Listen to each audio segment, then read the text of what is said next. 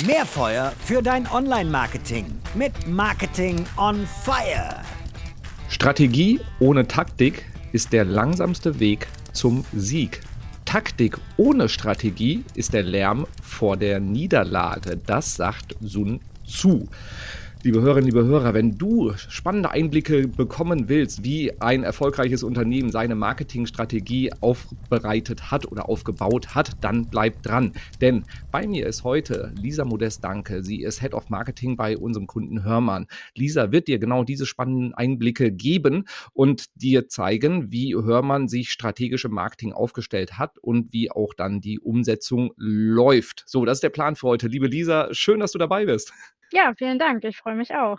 So, Lisa, die meisten haben Hörmann wahrscheinlich schon mal irgendwo gehört oder gesehen. Und äh, ich hatte vorhin noch auf dem Flur einen Kunden getroffen und der meinte, ach, das sind die mit den Garagentoren. So, Garagentore macht ihr, das ist offensichtlich angekommen. Kannst du einen kurzen Überblick geben, was ihr noch so macht, in welchen Branchen ihr unterwegs seid, in welchen Ländern ihr aktiv seid, dass man mal ein Gefühl dafür bekommt, was für ein Rad du da eigentlich auch drehst? Genau, also die meisten denken sofort an Garagentore. Das ist auch ganz normal, weil wir in diesem Produktbereich mit Abstand den, die, die höchste Markt Marktabdeckung haben und äh, mit den Garagentoren auch bekannt und groß geworden sind. Mittlerweile kann man sich aber tatsächlich für den privaten Wohnungsbau merken, dass wir so ziemlich alle Löcher am Bau stopfen mit äh, Toren und Türen und die dazugehörigen Antriebe, außer Fenster. Fenster machen wir nicht, aber wir machen eben Zimmertüren aus Holz, äh, Haustüren aus Stahl und Aluminium, Garagentore ähm, und die dazugehörigen Smart Home und Antriebslösungen.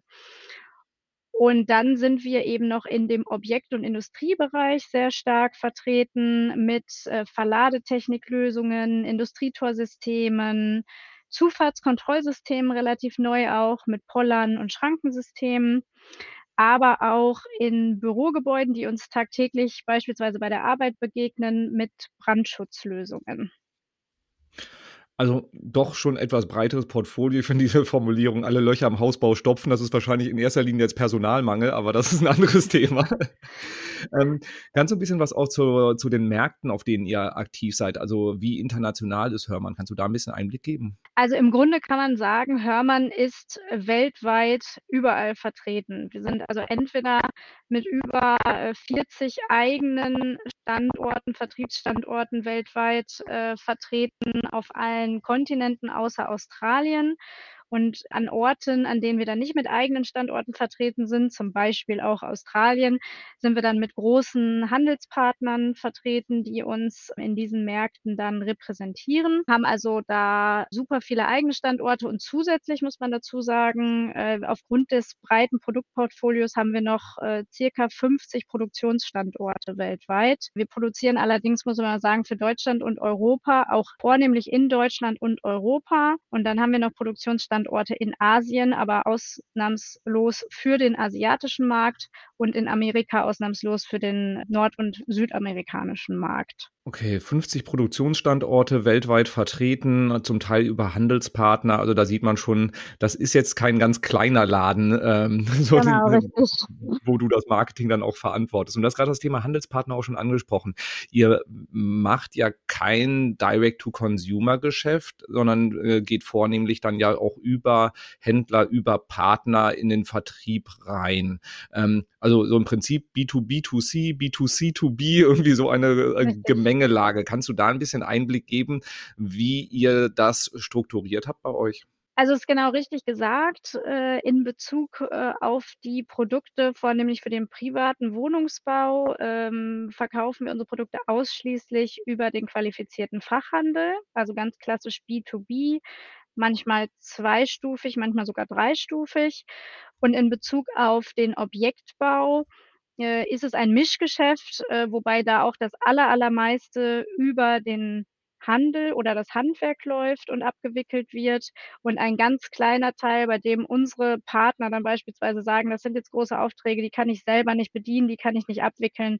Da treten wir dann eben auch direkt in den Kontakt mit dem Endkunden und wickeln das Geschäft ab. Aber das macht eben einen kleinen Teil aus. So sieht die vertriebliche Seite aus und in der Kommunikation äh, sieht es tatsächlich ein bisschen anders aus. Da richten wir uns ähm, auch sehr stark an unsere Endverbraucherzielgruppen. der private Endverbraucher, der also ganz klassisch Hausbauer oder Modernisierer ist, der ähm, gewerbliche Endverbraucher, der seine Logistikhalle baut oder eben modernisieren möchte, oder eben auch Städte und Kommunen sind äh, Endverbraucherzielgruppen. Und was wir in der Kommunikation natürlich auch ganz stark berücksichtigen, ist die für uns ganz wichtige äh, Mittelsmannrolle des Architekten. Und die sprechen wir in der Kommunikation als Marke Hörmann auch direkt an. So, das klingt nach einer relativ komplexen Gemengelage. Also ihr wollt die Endverbraucher aktivieren, damit sie dann auch, sag ich mal, eure Produkte im Fachhandel einfordern. Ihr müsst die ähm, Handelspartner aktivieren, ihr müsst die Architekten aktivieren. Ähm, die alle müssen halt eben dafür brennen, dass sie halt eben nur Hörmann-Produkte äh, ja, verarbeiten. So, jetzt die spannende Frage, wie habt ihr das strukturell bei euch intern gelöst? Ähm, ist das alles, liegt das alles in einem Team oder habt ihr dann für diese einzelnen Bereiche dann separate Teams? Also wir nennen diese äh, Strategie, wie du eben auch so schön zum Anfang gesagt hast, Marketing von Hörmann und Marketing mit Hörmann. Marketing von Hörmann sind also all die Maßnahmen, die ich eben erzählt habe, mit denen wir uns direkt an die Endverbraucherzielgruppen wenden man nennt das auch Pull-Maßnahmen, um einen Sog zur Marke herzustellen am Markt. Und das Marketing mit Hörmann betrifft dann die Maßnahmen, die wir unseren Händlern für ihr lokales Marketing zur Verfügung stellen. All diese Maßnahmen sind schon bei uns gebündelt in dem Bereich Marketingkommunikation, aber in verschiedenen Teams angesiedelt. Mhm. Wie groß ist der Bereich gesamt an Personen? Ja, circa 30 Personen sind das bei uns im Team. Und äh, dieser Bereich, die 30 Personen, das unterteilt sich in sechs Teams. Mhm. Wo, wo ist der größere Teil? Ist es dann die Endkundenkommunikation oder die ähm, Marketing mit Hörmann-Kommunikation? Hm, das lässt sich äh, gar nicht ganz so gut sagen, weil man muss tatsächlich immer ja auch sagen, auch bei den Maßnahmen für unsere lokalen Handelspartner ist die Zielgruppe meistens ja der private Endverbraucher. Von daher, äh, ist es, äh, oft tatsächlich natürlich so, dass, äh, diejenigen, die diese Maßnahme, äh, erstellen, also beispielsweise textlich erstellen, im Content äh, in der Content Creation erstellen, ist dann oft die gleiche Person, nur die Art der Aufbereitung ist dann eine andere andere andere, ähm, Funktion und äh, sind dann bei uns, so nennen wir das, verschiedene Kanäle, über die dann der gleiche Content in einer etwas abgewandelteren Form dann, ähm, entweder über unsere eigenen Kanäle oder an den Händler herangetragen wird. Und deshalb kann man gar nicht so genau sagen, was den größeren Part ausmacht. Äh, ich würde sagen, es ist so circa 50-50. Hm, okay. Und auch Leute, die, sag mal, für, für mehrere Bereiche dann halt eben auch aktiv sind, einfach weil es da Überschneidungen dann auch gibt. Okay. Ja, genau. Und wenn ich mir jetzt alle Produkte von euch so anschaue, da ist spontan keins dabei, wo ich sage, da ist die, der Kaufentscheidungsprozess ein unkomplexer, beziehungsweise ein sehr, also FMCG-Bereich ist sehr weit weg von euch, wenn ich drüber nachdenke, eine Haustür, ein Garagentor, ähm, später dann auch irgendwelche Schließanlagen oder die, die äh, im Industriebau das ist ja ein komplexer Prozess mit mehreren Stakeholdern auch. Wie ähm, geht ihr dieses Thema Customer Journey an, auch insbesondere mit dem äh, mit dieser Perspektive? Ihr müsst ja mehrstufiges Marketing auch machen, äh, um die Zielgruppe dann auch zum Händler zu äh, treiben. Ähm, also wir haben für uns sehr konkret Personas definiert von all den Stakeholdern, die eben an diesem Prozess beteiligt sind und haben uns dann äh, wirklich durch äh, Interviews mit äh, Vertretern aus diesen Personas äh, Customer Journeys angesehen und definiert, wo in welcher Phase Hörmann eben mit dieser Persona in Kontakt kommt, äh, über welche Kanäle Hörmann dann äh, mit der Persona in Kontakt kommt und äh, an welchen Touchpoints wir vielleicht schon gut aufgestellt sind und an welchen wir eben noch nicht so ganz gut aufgestellt sind. Und ähm, danach gehen wir eigentlich in unserer gesamten Kommunikation auch vor, dass wir äh, immer schauen, wenn es beispielsweise neue Produkte gibt, die am Markt äh, eingeführt werden, dass wir immer schauen, dass wir von jeder Persona äh, jeden Touchpoint auch mit unseren Maßnahmen abgebildet haben. So, nehmen wir mal eine Haustür.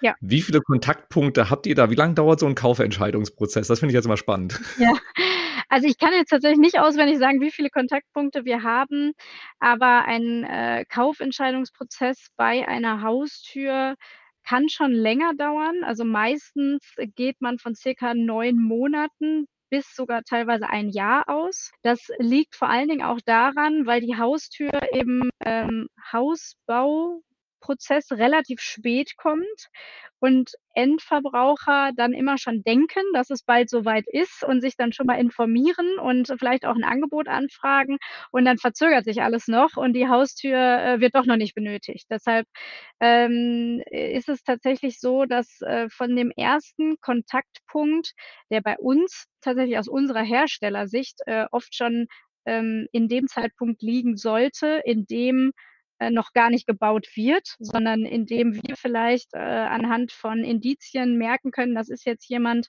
der plant, ein Haus zu bauen in naher Zukunft.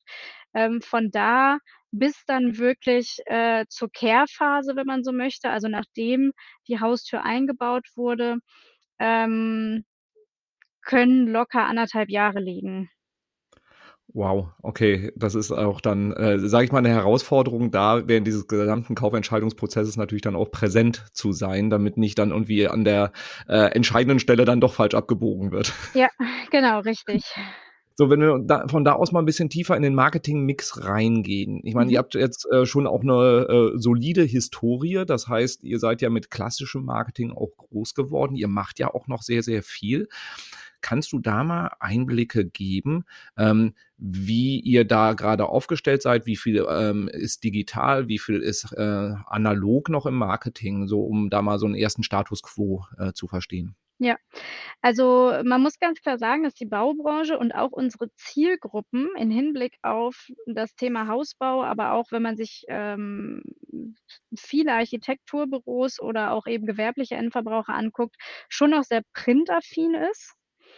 Ähm, und dementsprechend äh, es bei uns definitiv so ist, dass wir die digitalen Maßnahmen zunächst erstmal on top entwickelt haben, draufgesetzt haben, weil wir immer ganz, ganz vieles von dem analogen Marketing nach wie vor benötigen. Es ist sicherlich so in den letzten zwei bis vier Jahren, würde ich sagen, hat es sich etwas verlagert, dass man Kanäle wie beispielsweise ähm, Printanzeigenwerbung oder eben auch äh, PR in Fachzeitschriften, dass man das äh, etwas zurückgefahren hat, um es, äh, ich sage mal, zugunsten der digitalen Kanäle.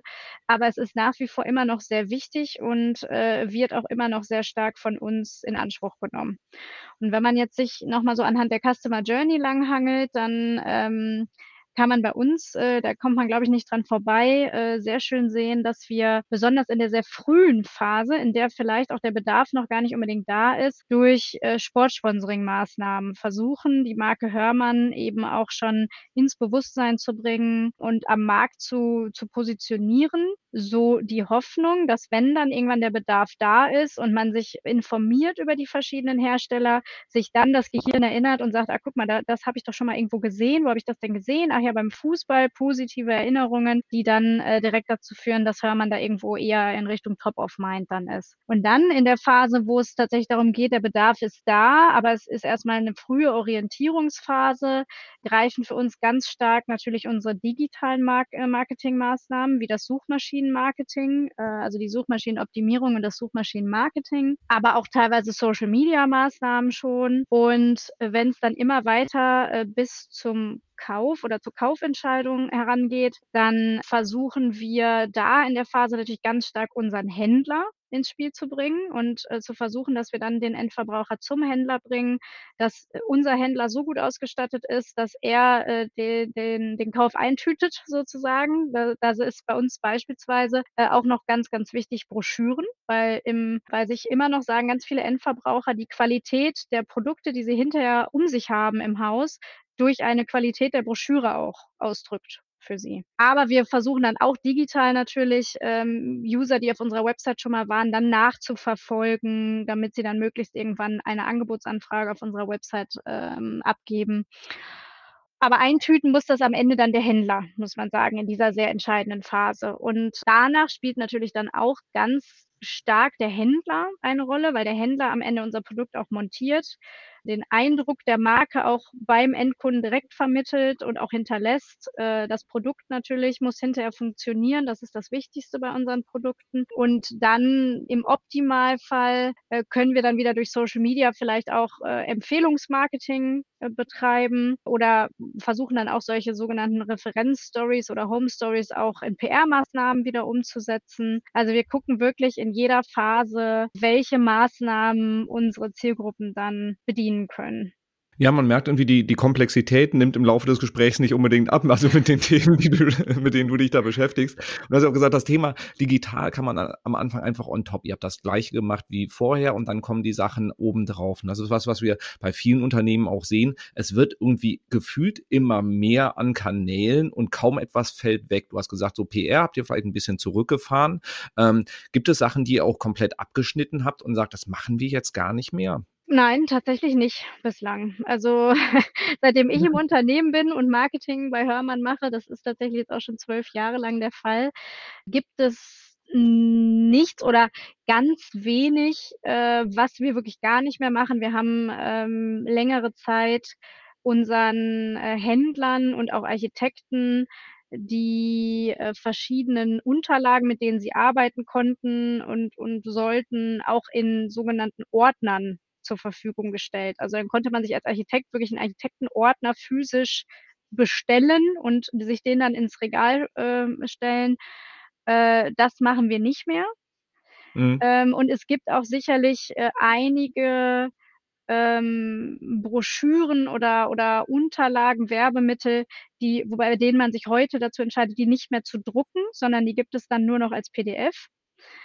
Ähm, aber dass man wirklich sagt, so ein ganzer Kanal, äh, ist komplett nicht mehr da, das, äh, haben wir nicht bislang bei uns. Mhm. Und in so einer Gemengelage ist aus meiner Erfahrung auch eine der größten Herausforderungen, das alles miteinander zu verbinden, also zu verhindern, dass man da Silos hat und in Social irgendwas macht, was halt eben sonst im Content Marketing nirgendwo aufgegriffen wird. Du hast vorhin auch PR erwähnt. Ich weiß, dein Herz schlägt für PR. Das ist so dein, dein Background ja auch. Ich finde es genau. auch ein völlig unterschätzten Kanal, weiß aber auch, dass ihr da extrem viel macht. Kannst du da mal Einblick geben, wie ihr PR mit dem Rest des Marketings äh, versucht irgendwie zu verbinden? Ja, ähm, wir haben vor circa anderthalb Jahren für uns den Newsroom-Ansatz entdeckt, der klassischerweise eigentlich aus dem Verlagswesen kommt, der aber immer mehr Einzug in große Kommunikationsabteilungen hält, weil äh, genau diese Problematik da ist, die du eben geschildert hast. Also es werden immer mehr Kanäle äh, und äh, über allem steht aber Content is King. Und wenn ich die Inhalte habe, dann geht es darum, eigentlich zu gucken, kann ich diesen Inhalt ein bisschen anders aufbereitet auf mehreren Kanälen nutzen. Das ist ganz wichtig, weil ansonsten ähm, kann man heute bei diesen vielen Kanälen nicht mehr effizient arbeiten. Und ähm, mit diesem Newsroom-Ansatz haben wir einen Weg für uns gefunden, dass es also in dieser Rolle des Newsroom-Managers oder bei uns Managerin ähm, jemanden gibt, die die Hoheit über alle Kanäle hat und die Hoheit über alle Themen. Und sich dann wirklich als erstes ganz konzeptionell überlegt, dieses Thema, für welche Kanäle ist das relevant?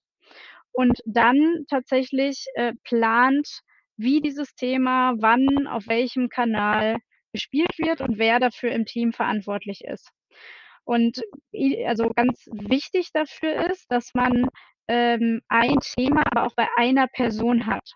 Dass man also nicht sagt, äh, Person A bereitet das Thema für Social Media und für die Website vor und Person B bereitet nochmal das gleiche Thema für PR vor beispielsweise. Kommt aber immer noch ganz viel vor, auch in großen Unternehmen, weil es historisch einfach so gewachsen ist, dass die Kanäle dazu kamen, sondern wir haben dann die sogenannten Themenverantwortlichen, die haben die Hoheit über dieses Thema bereiten das Thema auf und übergeben es dann an die Kanalverantwortlichen. Aber es arbeitet sich nur einmal diese themenverantwortliche Person in ein Thema ein, ist da der Profi sozusagen und die Kanalverantwortlichen wie ein Social Media Manager, wie ein PR-Referent, die sind dafür da, dieses Thema dann auf ihrem Kanal zu veröffentlichen. Ja, klingt nach einem äh, sehr soliden und vernünftigen Prozess und äh, finde ich auch schön, wie du sagst, äh, funktioniert halt auch nicht immer so perfekt, wie man sich das irgendwie ausdenkt. Klingt aber auch nach einem, jetzt ein bisschen böse gesagt, sehr äh, bürokratischen Prozess. Also es dauert dann wahrscheinlich ein bisschen länger, bis ihr die Sachen dann auch an der, an der Startlinie stehen habt. Oder äh, täuscht das jetzt der Eindruck? Das täuscht, würde ich sagen, weil vorher muss man ja überlegen, gab es verschiedene Personen, die sich in das gleiche Thema einarbeiten mussten, parallel. Und der eine hat es vielleicht ein bisschen schneller gemacht, der andere hat es ein bisschen langsamer gemacht. Und dadurch, dass man jetzt wirklich diese Themenspezialisten haben, die ja auch sich sowieso nur mit diesen Themen beschäftigen und deshalb da auch schon großes Vorwissen haben, geht das eigentlich, so ist unsere Erfahrung jetzt sogar schneller und beschleunigt den Prozess auch. Habt ihr für den Newsroom ein eigenes Tool gebaut oder setzt ihr da auf eine fertige Lösung? Wir äh, haben uns für das Tool Dirico entschieden, das allerdings jetzt umbenannt wurde in Communications Control, äh, sind da tatsächlich aber noch in der Etablierung des Tools, weil es eben äh, gar nicht so einfach ist, einen riesen Themen- und Kanalplan und die verschiedenen Redaktionspläne in ein so neues Tool umzuswitchen und dann ja auch zu definieren, wer arbeitet wie, wann mit dem Tool, äh, wie sind die Freigabeprozesse. Da ist also tatsächlich auch viel Administratives notwendig. Das ist aber einmal initial notwendig und auch viel Arbeit, aber danach sind wir davon überzeugt, dass es noch viel effizienter sein wird als, als davor. Und macht ihr das dann jetzt pilotweise in Deutschland und rollt es dann auf die anderen Länder aus oder wie ist da euer Plan, eure Vorgehensweise? Ja, genau. Also wir haben uns äh, schwerpunktmäßig vor allen Dingen für dieses Tool auch entschieden, weil wir da uns international ganz tolle Erfolge versprechen. Wir haben damals uns auch mit anderen Referenzkunden ausgetauscht, die es auch schon international nutzen. Wir etablieren das jetzt gerade in Deutschland, setzen da auch, äh, ich sag mal, eine Guideline zur Nutzung dieses Tools auf und haben jetzt aber immer schon die Kollegen, die es später dann auch international ausrollen äh, sollen, immer mit im Boot, damit die immer schon mitdenken können. Und dann werden wir das vermutlich so ab nächstem Jahr auch den ersten Ländern zur Verfügung stellen können. Der große Vorteil bei dem Tool ist eben, dass wir dann auch international eigentlich von Content profitieren können, weil man in dem Tool kann jedes Land äh, eigenen Redaktionsplan aufsetzen, aber man kann die Redaktionspläne der anderen Länder einsehen, sich da inspirieren lassen und man kann aber auch aus Deutschland, aus dem Headquarter heraus sagen, nächstes Jahr im September gibt es ein Thema, das sollen bitte alle spielen beispielsweise. Und darin sehen wir wirklich einen großen, großen Fortschritt, weil Content is King gilt auch nicht nur in Deutschland, das gilt weltweit. Aber das äh, bringt mich direkt zu einer nächsten Frage, die ich bei jedem Unternehmen, was international agiert, äh, immer sehe, dass es eine Herausforderung ist. Und du hast nämlich gerade gesagt, es gibt Guidelines ähm, und es gibt halt eben auch Themen, die werden aus dem Headquarter vorgegeben für alle.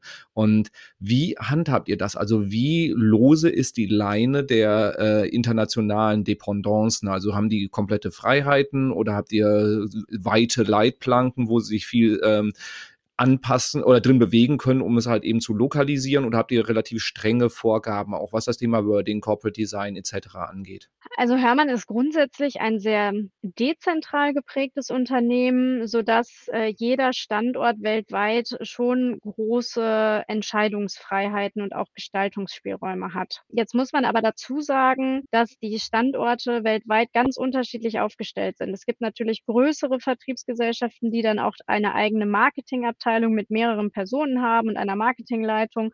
Dann gibt es aber auch ganz, ganz viele Standorte, die noch nicht mal eine Marketingabteilung haben, sondern äh, bei denen die Vertriebsleitung so ein bisschen Marketing mitmacht. Und danach äh, würde ich sagen, äh, orientiert sich das auch ganz stark, wie weit vorne die Unternehmen sind im Marketing.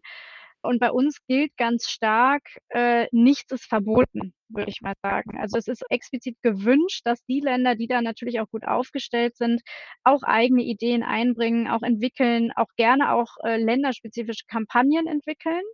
Wir möchten nur immer gerne im Boot sein weil, warum? Wichtig ist, wir sind natürlich, äh, wenn man so möchte, so ein bisschen die Corporate Design Polizei. Also darauf müssen wir achten, dass die Marke einfach äh, weltweit äh, ihren Wiedererkennungswert behält.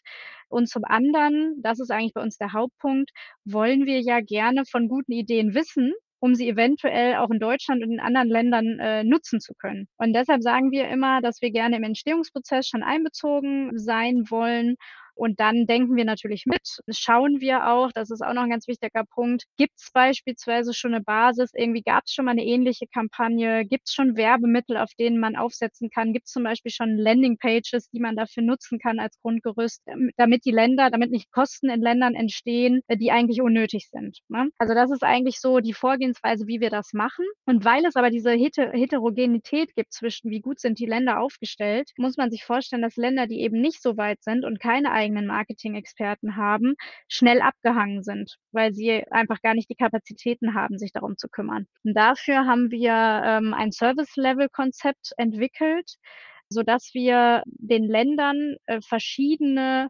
Arten und, und einen verschiedenen Umfang an Support anbieten, sodass wir für ganz kleine Länder, die selber niemanden haben, ganz, ganz viele Dinge bei uns im Headquarter übernehmen, wie die Pflege der Website beispielsweise ähm, oder auch manche äh, Medialeistungen im Land. Heißt aber auch, dass sie natürlich grundsätzlich weniger Marketing machen, weil wir das sonst gar nicht leisten könnten. Aber sie sollen ein, eine Basis haben. Und bei größeren Ländern, die kriegen von uns weniger Support, da geht es dann wirklich ganz stark über Guidelines. Äh, wo wir eben sagen, ähm, wir haben für alle möglichen Dinge Content, äh, Performance Marketing oder äh, auch Social Media haben wir Guidelines, bei denen wir aus dem Headquarter sagen, das sind die Dinge, die uns wichtig sind und äh, bei denen wir uns wünschen, dass ihr euch auch daran haltet. Und abgesehen davon könnt ihr aber komplett auf der grünen Wiese frei agieren. Ja, sehr spannend, aber, aber wahrscheinlich auch, äh, sag ich mal, eine große Lernkurve, die da irgendwo drin ist, weil die Länder ja dann auch wahrscheinlich auch sehr stark abhängig davon, wer da gerade auch so die Verantwortung hat, äh, wahrscheinlich sich auch dann unter, sehr unterschiedlich entwickeln. Ja, definitiv. Aber ich muss sagen, also wirklich ausnahmslos kann man sagen, wird dieses Konzept von den Ländern auch ganz stark begrüßt, weil sie es äh, hm. super finden, dass man eigentlich diesen äh, diesen Mix hat aus Gestaltungsfreiheit und trotzdem aber Support, Beratung durchs Headquarter. Ich würde noch gerne mal einmal noch mal einen Schritt zurück machen zum Thema Content und ähm, ich finde diesen Newsroom-Ansatz extrem spannend. Was mich dabei interessiert, ist, wie kommt ihr auf die Themen? Wie definiert ihr die Themen, die ihr setzen wollt und wie verknüpft ihr das dann auch mit anderen Aktivitäten? Also zum Beispiel, wie verknüpft ihr das mit dem Thema äh, SEO, also einfach Content Marketing für Suchmaschinenoptimierung oder halt eben auch mit LinkedIn, wenn es darum geht, sowohl die Unternehmensseite vielleicht als auch das das Thema ähm, einzelne Profile von Mitarbeitenden ähm, zu, zu pushen. Also wie ist so da eure Herangehensweise? Also man muss so ein bisschen unterscheiden. Wir haben äh, zum einen Fokusthemen, die wir uns äh, jedes Jahr auferlegen beziehungsweise mit der Geschäftsleitung definieren. Das kann eine Kampagne sein, die in dem Jahr äh, aufgesetzt wird. Das kann aber auch ein neuer Produktbereich sein. Das kann, können auch bestehende Produkte sein, die forciert werden sollen. Und das können auch, ich sag mal, äh, Konjunktur oder auch anlassbezogene Themen sein, wie beispielsweise äh, in diesem Jahr jetzt Energieeffizienz, was äh, besonders natürlich an Bedeutung gewinnt aktuell aufgrund der ähm, gestiegenen Preise. Das ist so die eine Seite und da überlegen wir wirklich sehr konzeptionell auch äh, bei diesen Themen, Kampagnen, welche Produkte passen da mit rein, an welche Zielgruppen äh, wendet sich das und über welche Kanäle können wir jetzt dieses Thema am besten an unsere Zielgruppen herantragen. Da ähm, würden wir dann beispielsweise auch mit einer äh, SEO-Recherche mal anfangen und auch gucken, wonach suchen die Leute, würden äh, dann versuchen, diese Inhalte natürlich bestmöglich auf unserer Website oder unseren Kanälen einfach auch abzubilden durch Tipps oder eben eher contentgetriebene Inhalte, würden aber auch äh, schauen, dass wir ähm, solche Kanäle wie LinkedIn nutzen, um dann diese Zielgruppen halt auch sehr spezifisch ansprechen zu können. Den Corporate Influencer Ansatz, da, den erarbeiten wir tatsächlich gerade, den haben wir aber noch nicht ausprobiert. Von daher ähm, kann ich da gar nicht so viel aktuell was zu sagen. Wäre vielleicht mal eine Fortsetzung im nächsten Jahr. Und äh, das ist so die, die, die eine Seite, sind so die größeren Themen, Schrägstrich Kampagnen. Und den anderen Punkt, den wir aber auch ganz stark haben, ähm, sind kleinere Themen wie ein Produkt entfällt, eine Oberfläche bei einem Produkt entfällt, ein Produkt wird umbenannt. Das sind natürlich auch Themen, mit denen wir uns äh, fast, ich würde mal sagen, im Arbeitsalltag beschäftigen müssen und die wir auch über die verschiedenen Kanäle alle umsetzen müssen. Und so gliedert sich das im Prinzip äh, in die Themen, die wir bearbeiten und, und ja, wie wir da vorgehen generell. Und bei diesen Themen, was, was mir in der Baubranche ähm, sehr stark aufgefallen ist, in, jetzt in den, in den letzten, ähm, ja, sag ich mal, anderthalb Jahren, anderthalb bis zwei Jahren, ist das Thema Nachhaltigkeit, was sehr groß geworden ist. Ich war jetzt auch im Frühjahr auf der Baumesse, wo ihr auch einen Riesenstand hattet und da gemerkt, so, da wandelt sich gerade eine ganze Menge. Inwieweit ist das Spielt das bei euch eine große Rolle, also im Unternehmen, kommunikativ und inwieweit wird das von Kundenseite aus auch nachgefragt? Bei Hörmann ist das Thema schon viel, viel länger auf der Agenda, muss man sagen. Also Hörmann war einer der ersten Industrieunternehmen, ich glaube Industriegroßkunden von Naturstrom schon vor vielen, vielen Jahren. Und wir haben schon vor vielen Jahren äh, 100 Prozent unseres Strombedarfs durch Ökostrom ähm, gedeckt. Einfach deshalb, weil das unserer Familie, wir sind ja ein Familienunternehmen, äh, sehr wichtig ist. Also immer schon ging es bei uns, bei Hörmann darum, langfristig zu denken, langfristig zu handeln und eben auch äh, sowohl wirtschaftlich, aber auch sozial und umwelttechnisch äh, so zu handeln, dass es für nachfolgende Generationen äh, auch immer noch interessant und relevant sein wird. Und von daher ähm, sind wir nicht so auf diesen Hype aufgesprungen, würde ich sagen, sondern wir machen es einfach schon lange, was uns jetzt äh, sehr zugutekommt, würde ich sagen, weil Greenwashing ist auch in aller Munde, muss man sagen, weil relativ viele jetzt irgendwie versuchen, schnell auf diesen Zug aufzuspringen und zu sagen, wir sind ja auch irgendwie CO2-neutral, dadurch, dass sie durch Investitionen in Klimaschutzprojekte ähm, ihre ihre Ausnahmen, also ihre, ihren Ausstoß kompensieren.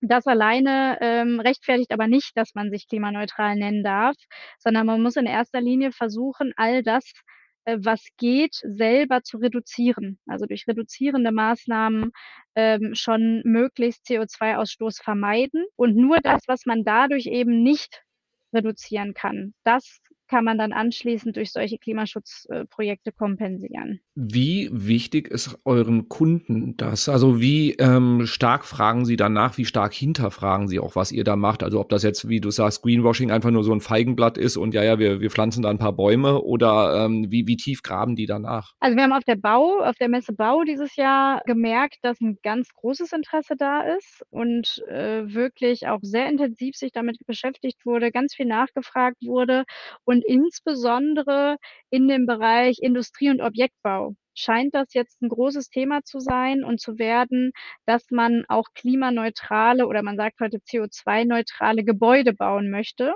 Und dann natürlich Voraussetzung ist, dass alle Prozesse, die mit diesem Bau und auch den Produkten zusammenhängen, auch CO2-neutral sind. Bei dem privaten Endverbraucher würde ich sagen, ist das Bewusstsein in den letzten Jahren auch viel, viel stärker geworden. Und ich bin auch überzeugt davon, dass es ganz in der Endphase mit ein, ein, ein Zünglein an der Waage sein kann. Da bin ich auch überzeugt von. Ich glaube aber, dass es äh, noch nicht so ist, dass es äh, der ausschlaggebende Kaufentscheidungsfaktor ist. Ja, spannende Entwicklung. Also ich hatte auch mit, mit anderen Kunden von uns auf der Bau gesprochen und die meinten halt eben auch, das Thema wird definitiv größer und es ist jetzt nicht mehr nur so nice to have, sondern es ist tatsächlich im äh, Industriebereich, im B2B-Bereich, ist das äh, einer der entscheidenden Faktoren, insbesondere wenn es halt auch um, um, um öffentliche Aufträge geht. Nehmt ihr das auch so wahr? Ja, genau, das sehen wir auch.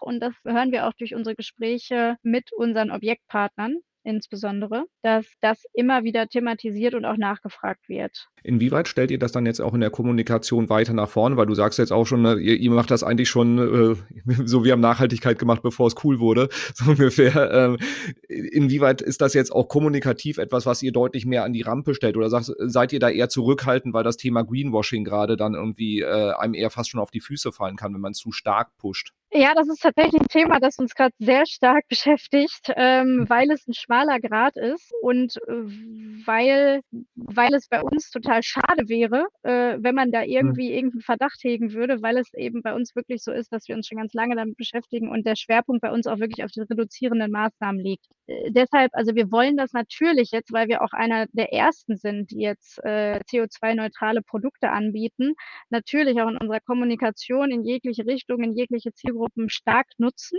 und sind auch gerade dabei, das äh, ganz stark in unserer Kommunikation zu verankern. Was uns eben so ein bisschen hindert oder was den Zeitplan etwas verzögert, ist tatsächlich, dass wir uns da ähm, rechtlich absichern wollen und da auf der sicheren Seite sein wollen, dass wir es auch so kommunizieren, dass der Endverbraucher oder derjenige, der einfach diese ähm, Information erhält, immer direkt die ergänzenden Informationen und die erklärenden Informationen dazu auch bekommt ähm, damit irgendwie kein falscher Eindruck entsteht. Ja, ich, ich glaube, es ist eine riesen Herausforderung, aber äh, wie, wie du es auch sagst, es wäre sehr schade, wenn man es irgendwie nicht machen würde. Genau.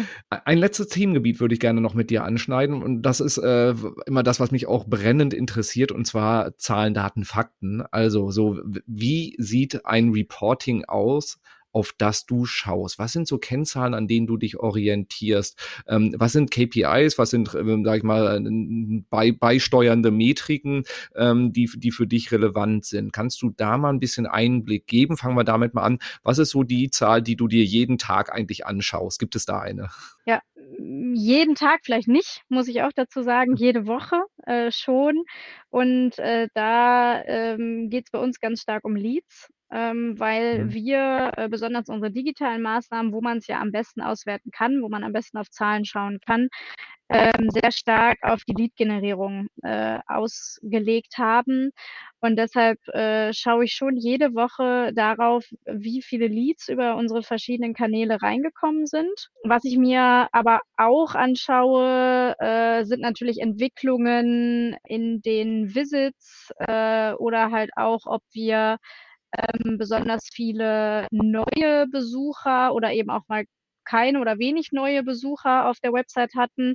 Warum finde ich das immer so interessant? Weil ich da für mich schon auch daraus ableite, was so unsere ergänzenden Maßnahmen wie Social Media ähm, oder auch Display äh, Marketing, was die so bewirken können, weil das sind ja klassischerweise Maßnahmen, über die wir dann neue Nutzer auf unsere Website bringen wollen. Und deshalb sind das, sage ich mal, die Haupt-KPIs, die ich mir wirklich sehr regelmäßig ansehe. Und dann äh, schaue ich mir quartalsweise dann wirklich äh, den, den großen Rundumblick an. Also da gehe ich eben tiefer auch in einzelne Kanäle rein und schaue, wie viel Budget wir wo eingesetzt haben, was die Ergebnisse dafür waren, wie die einzelnen äh, Maßnahmen ineinander greifen und äh, im Halbjahr erstellen wir dann auch einen Management Report, das wir dann auch mit der Geschäftsleitung besprechen. Und ihr, ihr macht ja auch eine ganze Menge, so im, im Awareness-Bereich, Upper Funnel-Bereich, neudeutsch gesagt. Äh, wie messt ihr das oder was sind so,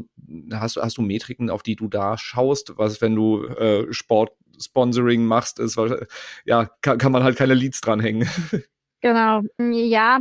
Also wir bekommen natürlich auch Auswertungen dann äh, von den Fernsehsendern, äh, wie äh, viele Minuten die Hörmann-Bande dann im Sichtbereich war. Äh, daraus kann man jetzt zumindest ableiten, wie sichtbar wir waren, aber nicht, wie viele es gesehen haben. Das äh, muss man auch dazu sagen. Ähm, wir schauen dann aber natürlich auch rund um solche Spiele. Gab es vielleicht auch ein erhöhtes Aufkommen auf Social Media oder auf der Website, wobei man das eigentlich auch nicht so richtig heranziehen kann, weil diese Maßnahme ja eine ist, die eigentlich sehr, sehr langfristig wirkt.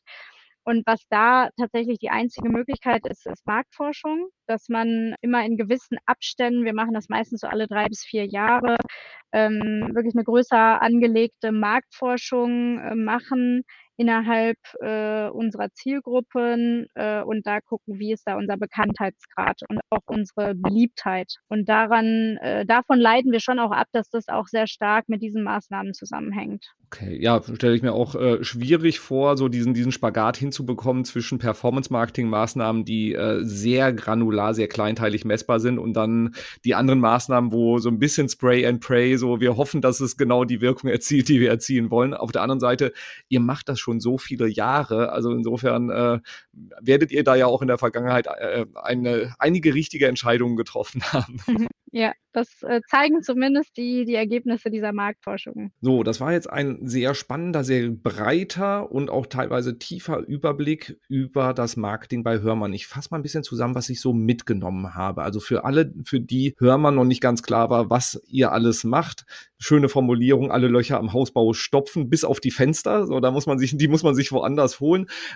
Aber ihr seid auch sehr viel im Industrie- und Objektbau unterwegs, weltweit äh, aktiv, über 50 250 Produktionsstandorte und macht in der keinen Direktvertrieb an Endverbraucher, sondern an die Endverbraucher nur über den qualifizierten Fachhandel, über die Handwerker und im Objektbau Mischgeschäft direkte Endkunden, also B2B-Kunden oder halt eben auch über Architekten. Die Kommunikation äh, im, im Marketing geht immer an die Endverbraucher mit dem Ziel, Pull-Maßnahmen dazu aktivieren, also dass die Endverbraucher auf die Händler zugehen und da dann die Marke Hörmann einfordern und nichts äh, anderes haben wollen quasi. Und ähm, bei den im B2B-Geschäft ist dann der Fokus Marketing mit Hörmann, also dass die Händler, dass den Händlern geholfen wird, dass sie Hörmann Produkte gut verkaufen können. Das Marketing-Team ähm, umfasst ungefähr 30 Leute, nochmal unterteilt in verschiedene Gruppen. Und ein sehr spannender Punkt, den ich äh, fand, ist das Thema Customer Journey bei euch nämlich dass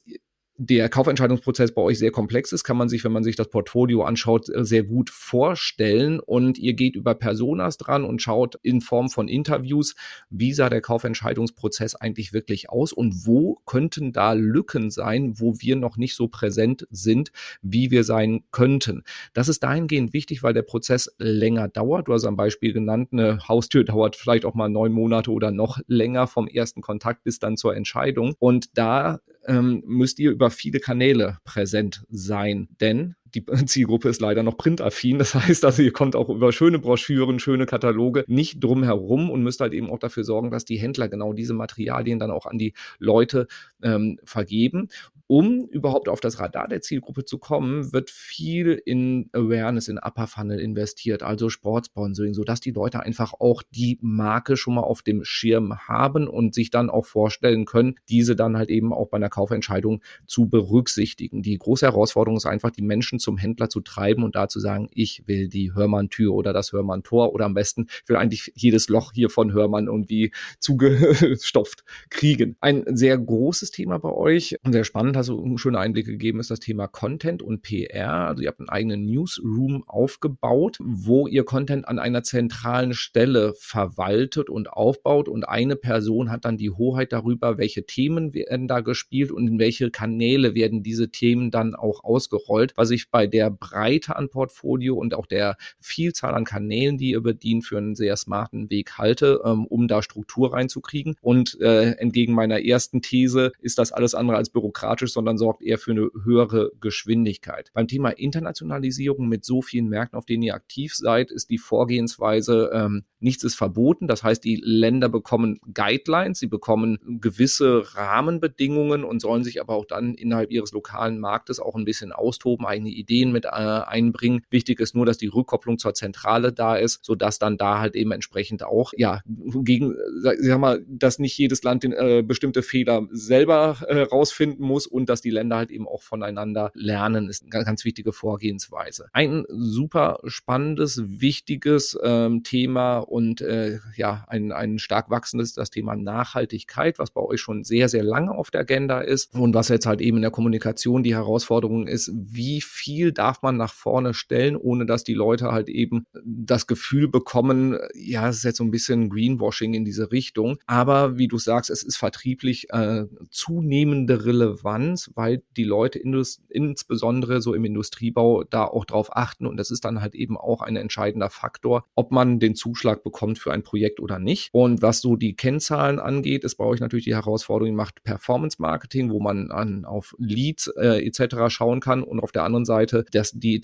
Awareness-Maßnahmen, wo eher die Marktforschung dann das Vehikel ist, um rauszufinden, ob das, was man macht, wirklich funktioniert. Das heißt, die Markenbekanntheit steigt, die Popularität der Marke und das muss man halt dann in Einklang bringen. So, das ist alles so, was ich jetzt hier mitgenommen habe. Zusammengefasst würde ich sagen, sehr komplexe Gemengelage. Ihr bedient sehr viele Kanäle und da scheint das Thema Struktur und Prozesse innerhalb der Marketingorganisation eine große Herausforderung, aber halt eben auch die äh, entscheidende Komponente zu sein, um das Ganze erfolgreich zu steuern. So, Lisa, das ist meine Zusammenfassung. Was habe ich vergessen?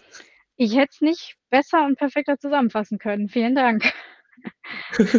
Das freut mich dann zu hören. So, Lisa, vielen Dank für die Einblicke. Es ist nicht selbstverständlich, dass Unternehmen da sich so auch unter die Haube schauen lassen. Ich hätte noch, äh, glaube ich, hier locker 30 weitere Fragen. In Anbetracht der Zeit wollen wir die Hörerinnen und Hörer mal damit verschonen. Vielleicht setzen wir das einfach an anderen Stelle fort. Dann hör, äh, werfen wir mal einen Blick auf euer Corporate Influencer Programm und gucken auch mal, wie sich das Thema Kommunikation und Nachhaltigkeit weiterentwickelt haben, wenn du da Zeit und Lust für hast. Sehr gerne. Vielen Dank, dass ich dabei sein durfte. Wunderbar. So, liebe Hörerinnen, liebe Hörer, da waren viele Impulse drin. Insbesondere, glaube ich, auch bei dem Thema Newsroom und Content äh, können sich einige Unternehmen da äh, doch schön, schöne Inspirationen rausnehmen. Und dann danke ich dir für die Aufmerksamkeit, wünsche viel Spaß bei der Adaption der Ideen und nicht vergessen, den Podcast zu abonnieren und mit fünf Sternen zu bewerten. Dann machst du mir eine sehr, sehr große Freude und wir hören uns beim nächsten Mal. Tschüss.